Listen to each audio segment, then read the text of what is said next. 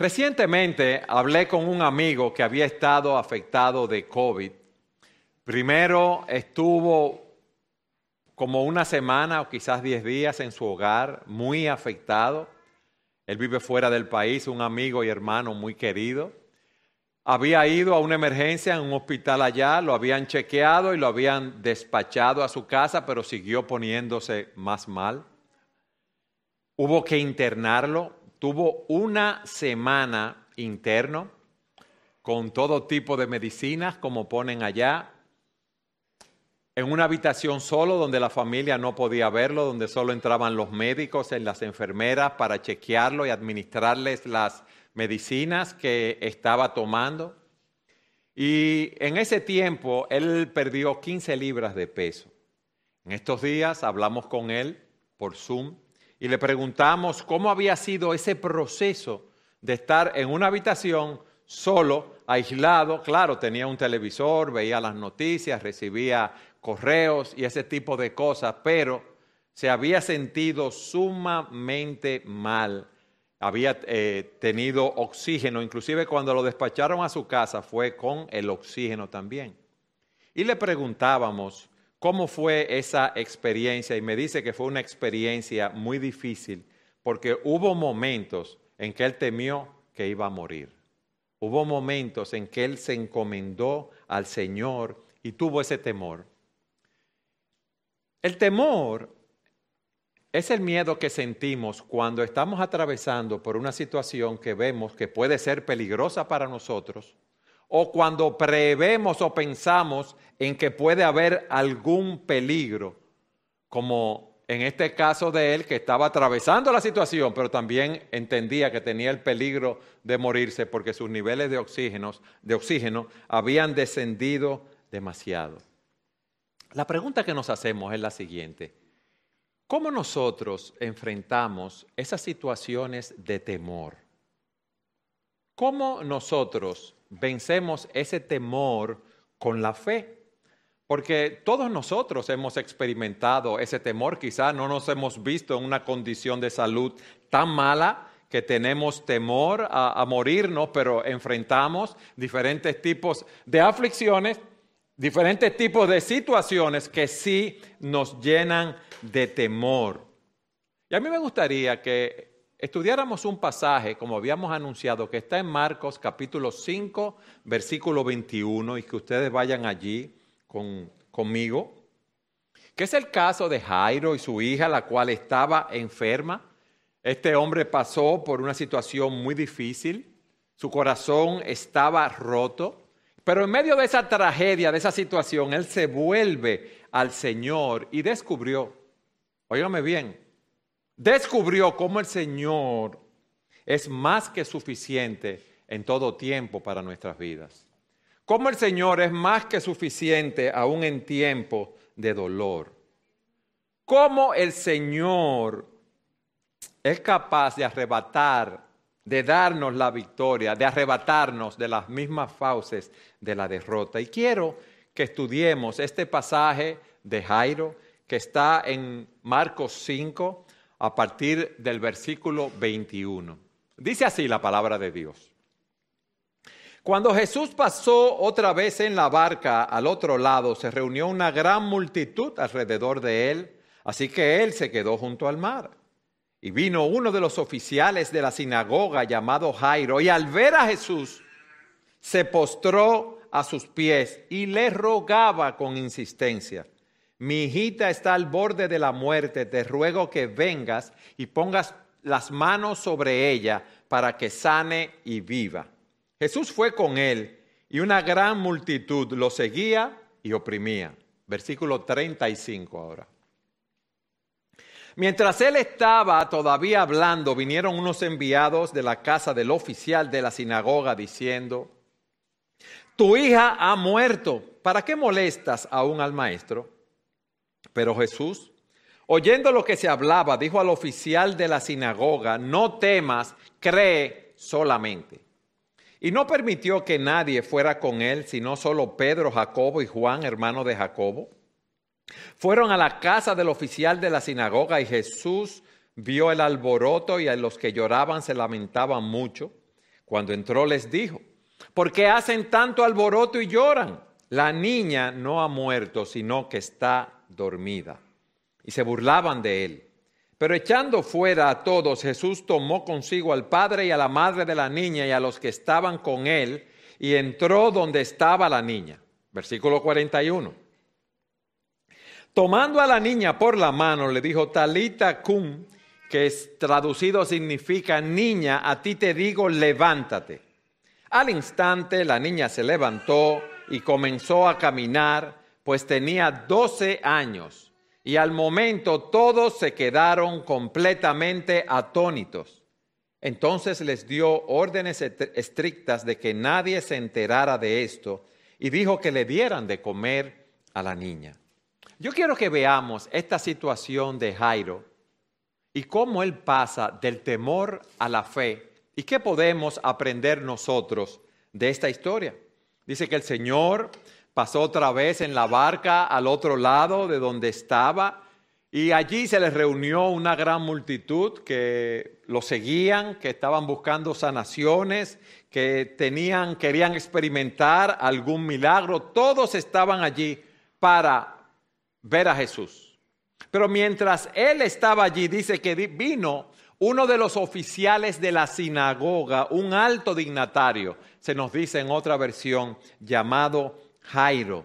Y al ver a Jesús, se postra a sus pies y le, le, dice que su hija está al borde de la muerte, que vaya, que le imponga las manos para que ella sea sanada. ¿Quién es Jairo?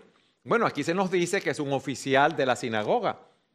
Era el que presidía, dirigía la sinagoga, era el administrador. Él no era un líder de adoración, como podía ser un escriba o un rabí, sino era un miembro regular de la sinagoga que pudo haber sido, pudo haber sido un escriba o un fariseo. Pero a esa persona los ancianos de la comunidad le otorgaban, le daban la confianza de administrar todo lo de la sinagoga el mantenimiento del edificio, cuidar los manuscritos, escoger qué personas iban a leer las escrituras. Era un hombre de mucha preeminencia en la comunidad. Poseía poder, poseía privilegio, prestigio, una buena posición y prominencia. Y lo más seguro es que era una persona adinerada, una persona que vivía cómodamente. Este hombre era amigo de todos los líderes religiosos y los líderes civiles también judíos que acudían allí, porque él estaba en contacto con todas esas personas. Por eso decimos que era un hombre de prestigio y de poder también en la sociedad. Pero ¿qué resulta? Su hija, que tenía 12 añitos de edad, se estaba muriendo. Imagínese esa escena. Usted ve a su niña deteriorándose ante sus ojos Usted llama a un médico, a otro médico, y la niña no mejora, por el contrario, sigue empeorando su situación. Lo más seguro es que esos líderes religiosos de la sinagoga habían ido a orar, a interceder por su hija y no se había sanado. Su dinero no le servía para nada, el poder que tenía, su posición en la comunidad, su religión no le servían para nada. Todos los recursos que él tenía no lo podían ayudar. Y lo más seguro es que Jairo haya escuchado acerca de ese Jesús que había hecho milagros, que había sanado a muchas personas. Quizás él había visto una persona que había sido sanada. Quizás él había visto alguna sanación que Cristo había hecho. Pero ¿qué pasa? Él es un líder de la sinagoga, y ustedes saben cómo los, judíos, los fariseos estaban en contra de Jesús, no querían saber de él. Tenían celos, tenían envidia, querían matar a ese hombre. Y vamos a imaginarnos a Jairo en la intimidad de su hogar con su esposa. Oye, ¿qué situación estamos pasando? Nuestra niña está cada vez peor. Y allí sabemos que está Jesús que ha llegado que Él sanó al hijo del centurión que estaba enfermo y hemos oído de muchas sanaciones, de muchos milagros, pero ¿qué problema tenemos nosotros? Porque los líderes religiosos, los líderes del pueblo, no quieren saber de Él. Ahora imagínense cómo él se sentía y diciéndole a su mujer, si yo voy a verlo, yo perdí mi, toda mi posición, mi prestigio, todo lo que yo soy, lo voy a perder en ese sentido. Pero su hija se estaba muriendo y él sabía que Cristo la podía sanar. Pero eso no importa, seguro le dijo la esposa, yo quiero que nuestra niña se sane y Jesús es el único que puede sanarla. Y a él no le importó lo que dijeran de él, no le importó lo que dijeran sus conciudadanos. Él dejó a, un lado su orgullo, dejó a un lado su posición y estuvo dispuesto a todo por salvar a su hija.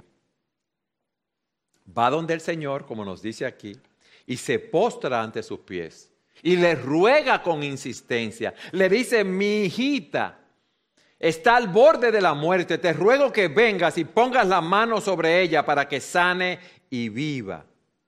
Imagínese este hombre de tanto prestigio cayendo de rodillas delante del Señor, con una ropa quizá muy elegante, una ropa de lino, vamos a decir así, que cae allí al polvo, pidiéndole, rogándole al Señor, al Señor que sanara a su hijo. Pero el texto nos dice que le rogaba mucho, le rogaba con insistencia que viniera a su lado para que su hija fuese sanada. Mi hijita está al borde de la muerte. Te ruego que vengas y pongas las manos sobre ella para que ella sane y viva. Miren lo primero que aprendemos de este texto. En ese momento de temor y de aflicción, Él fue donde la persona correcta. Él fue donde la única persona que podía ayudarlo, nuestro Señor Jesucristo. Cuando llegan pruebas, dolores, aflicciones, problemas relacionales, matrimoniales, familiares, financieros, nosotros necesitamos más que una religión, entre comillas. Necesitamos más que una serie de reglas. Necesitamos algo más que poder económico y prestigio. Necesitamos una fe que descanse en la persona correcta. Y este es Jesucristo. Eso es lo que hizo y eso es lo que aprendemos aquí. Tú tienes temores hoy aquí. Tú tienes aflicciones. Tú debes ir a Cristo. Mi hija está al borde de la muerte. Te ruego que vengas y pongas las manos sobre ella. ¿Para qué? Para que sane y viva. Y esa es la clase de fe que el Señor está buscando en nosotros. Muchas veces el Señor nos toma y nos lleva al límite de nuestras propias capacidades. Nos lleva a un punto donde sabemos que no podemos hacer nada más para que nos volvamos a Él. Y eso fue lo que hizo Jairo. Quizás Jairo tenía una fe pequeña, pero la había puesto en la persona correcta que era Jesucristo y él había confiado en el poder de Dios. En Marcos, más adelante, se nos dice, si puedes creer al que cree, todo le es posible. Nuestra fe puede ser una fe bien pequeña, bien débil, pero si la depositamos en el Señor Jesucristo, no seremos defraudados. Jairo le ha hecho esta petición al Señor y el Señor, se nos dice aquí que Jesús fue con él y una gran multitud lo seguía y oprimían. Pero miren lo que sucedió. Había una mujer que tenía flujo de sangre y ella toca al Señor. En Mateo se nos sintetiza lo que pasó en ese intervalo. Levantándose Jesús lo siguió y también sus discípulos. Y una mujer que había estado sufriendo de flujo de sangre por 12 años se le acercó por detrás y tocó el borde de su manto, pues decía para sí, si tan solo toco su manto, sanaré. Pero Jesús volviéndose y viéndola dijo, hijo, hija, ten ánimo, tu fe te ha sanado. Y al instante la mujer quedó sana. Imagínense Jairo con esa prisa, mi muchachita se me está muriendo, el Señor me está acompañando, viene alguien, toca al Señor y el Señor se para a hablar con ella. Pues yo tengo un apuro. Y quizás él conocía a esa señora que la había visto ahí en Israel con ese problema. Yo me imagino que él se turbó y que él estaba confundido y molesto por ese eh, retraso. Y me imagino que quizás pensó, pues si esta mujer dice que tenía 12 años con ese flujo, de, ¿verdad? de sangre. ¿Por qué ahora viene a tocar al Señor? ¿Y por qué ahora el Señor va a, hacer, eh, ¿verdad? Esa sanación como está haciendo. ¿Por qué no esperó otra hora para tocar al Señor? ¿Por qué no esperó otro momento para venir delante de Él? No sabemos lo que estaba pasando por la mente de Jairo, pero seguro estaba lleno de impaciencia. Y seguro tenía un nudo en el estómago. Seguro estaba ansioso, acelerado. Si tú tienes hijos y has tenido un hijo enfermo, y sé que lo, hemos tenido todos, ustedes saben la ansiedad, el temor que eso nos causa a nosotros. Y algo más. Quizás fue insensible a los ojos de Jairo que el Señor se detuviera a hacer esa sanación porque la situación era grave. Y Jairo quería que el Señor llegara donde su hija, mientras su hija estaba viva, porque ella estaba agonizando. Y mira ahora, ahora se paró a hacerle una, a sanar a esta mujer que tenía un flujo de sangre. Pero en ese momento tan difícil, le llega una noticia a Jairo, una noticia terrible. Versículo 35, vayan allí conmigo. Mientras él estaba todavía hablando, vinieron unos enviados de la casa del oficial de la sinagoga diciendo, tu hija ha muerto, ¿para qué molestas aún al maestro? Wow, qué noticia más difícil, más dura. Con cuánta frialdad le dieron una noticia así. Parece que hay poca compasión del que le llevó esa noticia. No hay consuelo, no hay simpatía. Tu hija ha muerto. No molestes a Jesús. Ya nadie puede solucionar ese problema. En otras ideas, lo que le está diciendo. Y esa noticia debe haber sacudido a ese hombre en lo más profundo de su ser. Y eso lo debe haber llevado al borde de la desesperación. Y me imagino que en ese momento pensó en el retraso y todo lo que había sucedido. Miren, esas son las palabras más terribles que un padre puede escuchar. Uno de los mayores temores de nosotros los padres, de las madres, es ver a uno de nuestros hijos morir. Uno preferiría morir uno un millón de veces y no que le pasara nada a un hijo de uno. Cuando están enfermos nos preocupamos de por sobremanera, muchas veces nos atribulamos, nos develamos cuando salen de la casa de noche o alguna actividad, no estamos tranquilos hasta que regresan. Imagínense el caso de Jairo, su única hija de 12 años se está muriendo y le dan esa noticia tan cruda. Ya no hay posibilidades, ya no había nada que hacer. Ahí está Jairo sin ninguna esperanza. Mientras su hija vivía, él tenía esperanza. ¿Alguna vez tú has experimentado una situación así de desesperanza, de abandono, en la cual te sientes sin salida? Ese fue el caso de Marta y María cuando Lázaro estaba enfermo. Ellos le mandaron a decir al Señor que Lázaro estaba enfermo y el Señor no llegó de una vez a ver a Lázaro. ¿Por qué? Porque el Señor no le iba a sanar en ese momento. El Señor lo iba a resucitar después de muerto y el Señor llegó varios días después. Pero el Señor no se ha olvidado de nosotros. El Señor no se olvidó de Jairo. El Señor no se olvida de tu situación. El Señor sabe lo que tú estás pasando, lo que tú estás viviendo. Es como alguien dice, Dios raras, raras veces llega temprano, pero nunca llega tarde. Raras veces llega temprano, pero nunca llega tarde. ¿Tú sabes lo que pasa con nosotros? Que nosotros queremos que Dios se mueva conforme a nuestro horario, pero Dios tiene su propio plan eterno de redención. Dios no está limitado por el tiempo, por el espacio. Es como dice un autor, puede que te sorprenda, pero Dios no posee un reloj ni un calendario. Él no es como nosotros. Esos retrasos de Dios son para aumentar nuestra fe. José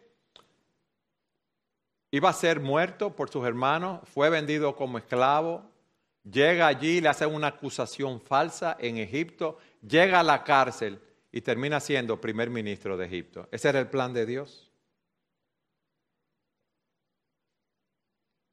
Todos conocemos el caso de Job aquí. Perdió su familia, sus bienes materiales y por último pierde su salud. Ustedes imaginan si José o Job pudieran ver en la cortina del teatro de la vida lo que estaba detrás, quizás no se hubiera afligido tanto. Y nosotros tenemos que mirar, no detrás de la cortina de la vida, no, a los cielos, a nuestro Dios y sus promesas. Eso es lo que a ti y a mí nos hace falta. Por eso es que nos llenamos de temor. ¿Por qué? Porque estamos viendo las cosas a nivel horizontal. Y hay momentos en nuestras vidas que decimos, pero ven ¿y qué es esto? ¿Qué es esto que me está pasando? Esto no tiene sentido. Parece como si Dios se hubiese olvidado de mí, pero Dios está trabajando para hacer lo que tú no te puedes imaginar que Él va a hacer. Él está trabajando en tu vida. Es como dice Job, pero Él sabe el camino que tomo. Cuando me haya aprobado, saldré como el oro. Él tiene un propósito en todo lo que nos ocurre. Y aunque nosotros no entendamos ese propósito, no sepamos lo que hay detrás de la cortina que se va abriendo en nuestras vidas, debemos saber que Él lo está controlando conforme a su plan. Por eso dice la Escritura, por el Señor son ordenados los pasos del hombre. Él los ordena y Él aprueba su camino. Cuando el hombre caiga, no quedará postrado. ¿Por qué? Porque el Señor sostiene su mano.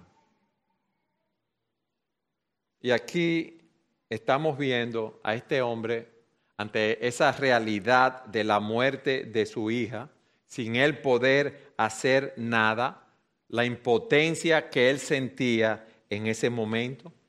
Su dinero no podía ayudarlo, sus amistades no podían ayudarlo. Y muchas personas evitan hablar de la muerte, pero la muerte es una realidad. Y la vemos hoy en día a nuestro alrededor, la vemos en nuestra familia.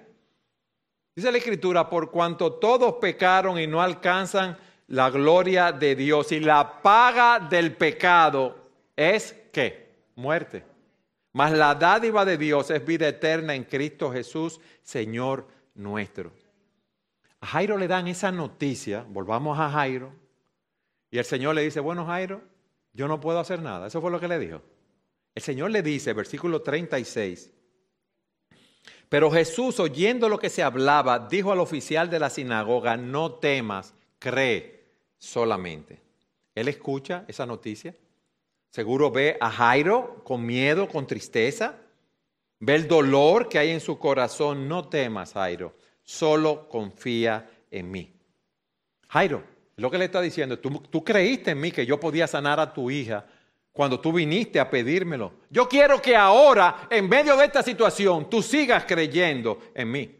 El mejor remedio que puede tener una persona, óyeme bien hermano, en medio de la aflicción, es confiar en el amor y en el poder de Jesucristo. Porque no hay otro igual. Wow, aquí está el mensajero con esas malas noticias. Y el Señor le dice a Jairo, Jairo, no temas, cree solamente. Ahora, vamos a analizar eso. No temas. Oye, eso parece cruel, porque mi, hija se, se, murió, lo que le está pensando Jairo. Ese hombre había perdido su única hija. Pero el Señor le dice, no temas. Pues ya tú has confiado en mí. Tú has creído en la sanación que yo le puedo dar. Y ese es el punto, hermano. Fíjense algo. El miedo y la fe no pueden convivir juntos. Y el Señor sabía que Jairo debía decidir, y tú debes y yo debo decidir poner el miedo de lado y poner nuestra confianza en el Señor. Cree solamente y será sanada. O sea, no trates de creer y tengas miedo al mismo tiempo. No trates de creer y buscarle una explicación a lo que está pasando. No piense que, que, porque yo me detuve a sanar a la mujer con el flujo de sangre, se perdió tiempo y tu hija murió. Cree solamente y no busques explicaciones. Ahora vamos a hacerle una pregunta. Jairo, o Señor, ¿qué era lo que Jairo debía creer? Debía creer en el Señor a pesar de las circunstancias. Él estaba viendo la muerte frente a frente, pero debía creer en la palabra del Señor. Debía creer en las promesas del Señor, en el amor del Señor, en la compasión de Jesucristo, en el poder del Señor Jesucristo. Y él debía aceptar por fe la promesa de que su hija sería sanada, sería traída desde la muerte. Y el punto es este. Si la fe puede eliminar el miedo en el peor escenario, que es este de la muerte, entonces la fe puede eliminar el miedo en cualquier otra situación. Y es como dice un autor, nuestra fe debe ser atrevida y sin miedo. Aunque las circunstancias parezcan imposibles de resolver, Él es el Todopoderoso. Jairo, tu hija va a ser sanada. Tú no creas en lo que tú estás viendo. No creas en lo que te están diciendo. Confía en mí, Jairo. Tú has creído en mí. Y Jairo siguió con el Señor para su casa. Él tenía su fe débil en un Dios todopoderoso. Mis hermanos, el Señor Jesucristo es omnipotente. El Señor Jesucristo está, o está obrando conforme a su plan eterno. Nuestro Dios todo lo puede. Nuestro Dios tiene el control del universo. En Apocalipsis 1.8 dice, yo soy el alfa y el omega, dice el Señor, el que era, el que es, el que era y el que ha de venir, el todopoderoso. Óyeme bien, el todopoderoso, el que tiene poder supremo sobre todos los acontecimientos cataclísmicos que puedan ocurrir. En la isla de Toga había un volcán en el mar, ese volcán eh, hizo erupción, fue una cosa increíble, se levantó un tsunami poderosísimo, el Señor está en control de eso. El Señor está en control de lo que tú estás pasando en el día de hoy. Él ejerce un control soberano sobre cada persona, sobre cada objeto, sobre cada suceso. No hay una molécula fuera del universo que esté fuera del control del Señor. En Hebreos 1.3, no hay una molécula en el universo, dentro del universo, ni fuera, en ningún lugar que esté fuera del control del Señor. Hebreos 1.3 nos dice, Él es el resplandor de su gloria y la expresión exacta de la naturaleza. Y oye, sostiene todas las cosas por la palabra de su poder. O sea que Cristo no solamente es el creador, no solo es el Dios todopoderoso, es el sustentador. Él sostiene, Él lleva, Él guía todas las cosas conforme a su plan eterno que Él tiene en Jesucristo. Jairo, no temas. Y pon tu nombre ahí. Eduardo, no temas. Pon tu nombre ahí. Dios puede hacer las cosas mucho más grandemente de lo que podemos imaginar o pedir. Él es el todopoderoso. Y cuando la necesidad de Jairo fue más grande, más cerca estaba la ayuda del Señor. Pero miren lo que dice en el versículo 37, y no permitió que nadie fuera con él, sino solo Pedro, Jacobo y Juan, hermano de Jacobo. Y llegan a la casa. Y dice el versículo 38, fueron a la casa del oficial de la sinagoga y Jesús vio el alboroto y a los que lloraban y se lamentaban mucho. Imagínense esa escena. Las personas, las personas que endechaban, que, por paga iban, eh, lloraban, gritaban, los que también lloraban sinceramente. Y el Señor entra allí y cuando entró el Señor les dijo, versículo 39, ¿Por qué hacen alboroto y lloran? La niña no ha muerto, sino que está dormida. Y se burlaban de él. Se rieron de él.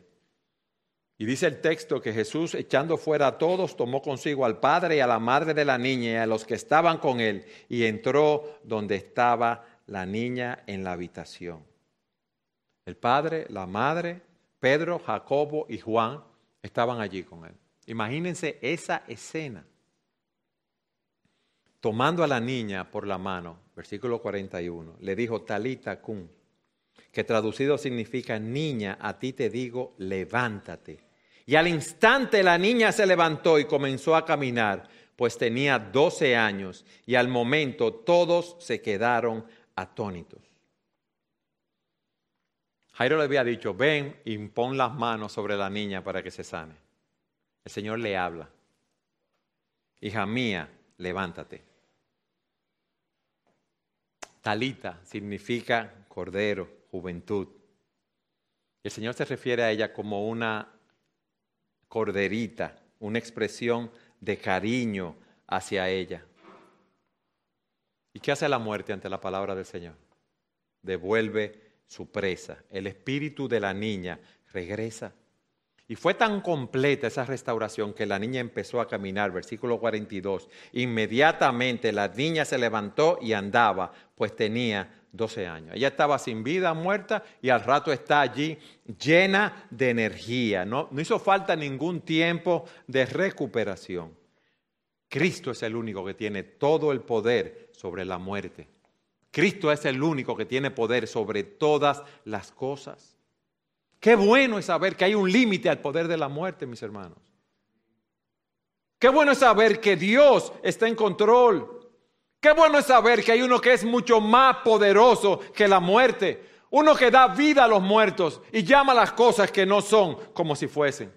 Qué bueno es saber que existe a uno que venció la muerte, nuestro Señor Jesucristo. Vayan conmigo a Apocalipsis capítulo 1 y vamos a leer los versículos 17 y 18 para que ustedes vean esto. Dice Juan cuando él tuvo la visión del Señor en la isla de Patmos, versículo 17, cuando lo vi, caí como muerto a sus pies y él puso su mano derecha sobre mí, diciendo, no temas, yo soy el primero y el último, y el que vive y estuve muerto, pero ahora estoy vivo por los siglos de los siglos, y tengo las llaves de la muerte y del Hade. Él fue el único que puso su vida libremente, fue el único que volvió a recobrarla él venció a la muerte y Él tiene el poder que ninguna otra persona, ningún ser humano tiene. Él tiene esas llaves que son el símbolo de dominio y de victoria. Y ahí está haciendo, eh, relatando cuando los vencidos, eh, llegaban los vencedores, entregaban a los vencedores las llaves de las ciudades ocupadas. Yo vencí la muerte. Yo soy el que poseo las llaves de la muerte y del Hade. Él no solamente sanó a la hija de Jairo, él resucitó al hijo de la viuda de Naín. Él fue que resucitó a Lázaro también. Y esa niña al instante empezó a caminar. Tenía 12 años, dice allí, y al momento se quedaron atónitos, se quedaron asombrados. Y él dio órdenes estrictas que le dieran de comer. Entonces le dio órdenes estrictas, perdón, de que nadie se enterara de esto y dijo que le dieran de comer a la niña. Los que estaban ahí se espantaron. Yo me imagino los que se estaban burlando del Señor. ¿Cuál fue su reacción? Mis hermanos, esto debe llevarnos a esperar en el Señor en todo tiempo. Y Él insiste y dice que no quiere que nadie lo sepa porque eh, su tiempo todavía no había llegado. Ese es nuestro Dios. Así es que nosotros podemos ir del temor a la fe. Ahora, hay una pregunta que tú te debes estar haciendo y yo la dejé para ahora. En el caso de Jairo, su hija fue sanada, ¿sí o no? Pero nosotros conocemos el caso de muchas personas que han perdido a sus seres queridos. Mientras estaban enfermos, oramos por ellos y murieron. Y muchos se pueden estar preguntando, ¿por qué mi hijo o mi hija no está conmigo? El Señor no nos está diciendo con este texto que todo el mundo va a recibir una sanación cuando esté enfermo. El Señor no nos está diciendo que Él va a resucitar físicamente a esas personas, como el caso del hijo de la viuda de Naín, o el caso de, de esta niña, o el caso de Lázaro. No, no, no. El principio que establece aquí es que el Señor está en control de todo y Él tiene un plan para tu vida. El Señor siempre va a cumplir su promesa, pero no la va a cumplir como tú y yo estamos esperando que la cumpla. ¿Me explico? Es como Él quiera cumplirla, no como nosotros. Fíjense algo. Nosotros podemos descansar en que Dios es soberano, de que Dios reina. Amén. Sí, Él controla todas las cosas, pero Dios es sabio. Y nosotros estamos aquí para glorificar el nombre de Dios. Y Él quiere que nosotros lo glorifiquemos. Dios nos redimió para que nosotros fuésemos hechos conforme a la imagen de su Hijo. Él lo que quiere es formar a Jesucristo en tu vida y en la mía. Él lo que quiere es que tú y yo demos gloria a Dios con nuestras vidas. Y cada día Él está trabajando en tu vida y en la mía para formar más a Jesucristo.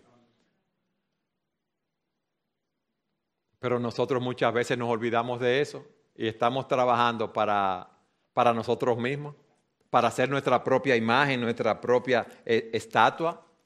Y Dios nos da clases continuamente, nos va preparando, nos va esculpiendo cada día a la imagen de Jesucristo. Y Él sabe qué tipo de situación, de aflicción va a enviar a tu vida en cada momento para formar cada día más la imagen de Cristo. Hay un caso de un siervo del Señor que perdió a su hija, Campbell Morgan, se llamaba él, y él predicó de este texto. Oigan lo que él dice. No temas, cree solamente. Y dice él, 40 años más tarde, predicando acerca del texto de Jairo, dije, es muy difícil para mí hablar de este tema sin entristecerme recordando que hace 40 años mi primera hija se estaba muriendo. En ese momento clamé al Señor. Y entonces Él vino a mi corazón y dijo, no temas, cree solamente. Él no dijo, ella va a ser sanada. Él no dijo, va a resucitar en esta tierra. Él le dijo, Tabita Kumi, pequeña ovejita, levántate. Pero en su caso no dijo que iba a resucitar en esta tierra, sino que el Señor quería que estuviese con él y la tomó y la llevó con él. Y dice él, ella ha estado con él todos estos años. Oigan bien ese padre hablando. Y yo la he extrañado cada día, pero sus palabras, cree solamente, han sido mi fortaleza a través de todos estos años. Gloria a Dios. Él respondió, pasó esta situación y él lo enfocó de la manera correcta.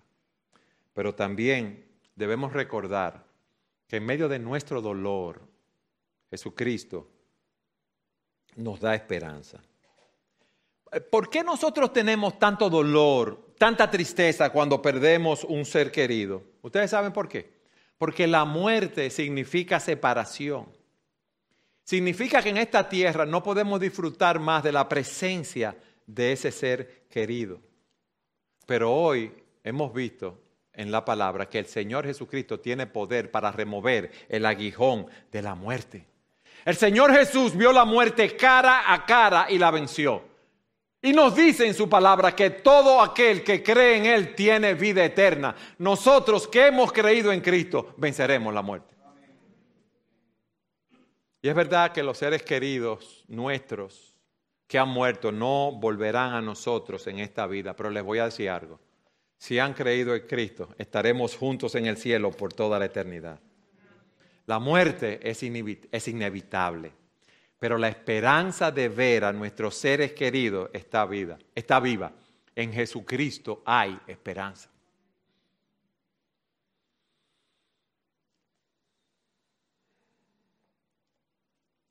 ¿Qué yo te podría decir hoy? Cree en Cristo y no temas cree en Cristo.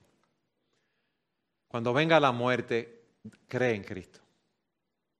Cuando venga la enfermedad, cree en Cristo. Confía en Él. Cree en sus promesas. Cuando tus oraciones no tengan respuesta, deposita tu fe en Jesús. Cuando el Señor Jesús parezca estar lejos de ti, parezca que te ha abandonado, confía todavía más en Él. Cuando tú seas ridiculizado, maltratado, confía en el Señor. Cuando tu situación parezca ya no tener solución, cree en el Señor Jesucristo y no tema. Y no temas, cree en el Señor Jesucristo y no temas.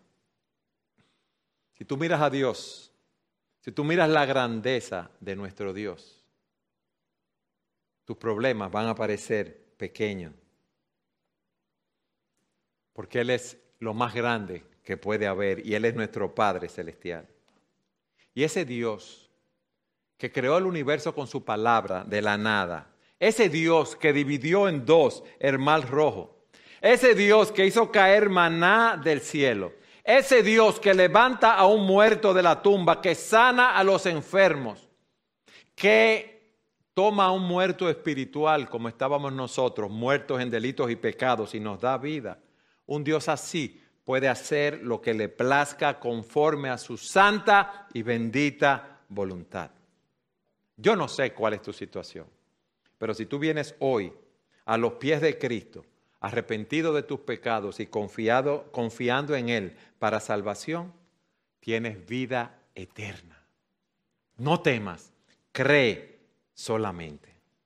Y eso es lo que Dios nos está diciendo hoy a todos nosotros que pasemos del temor a la fe. No temas, cree solamente.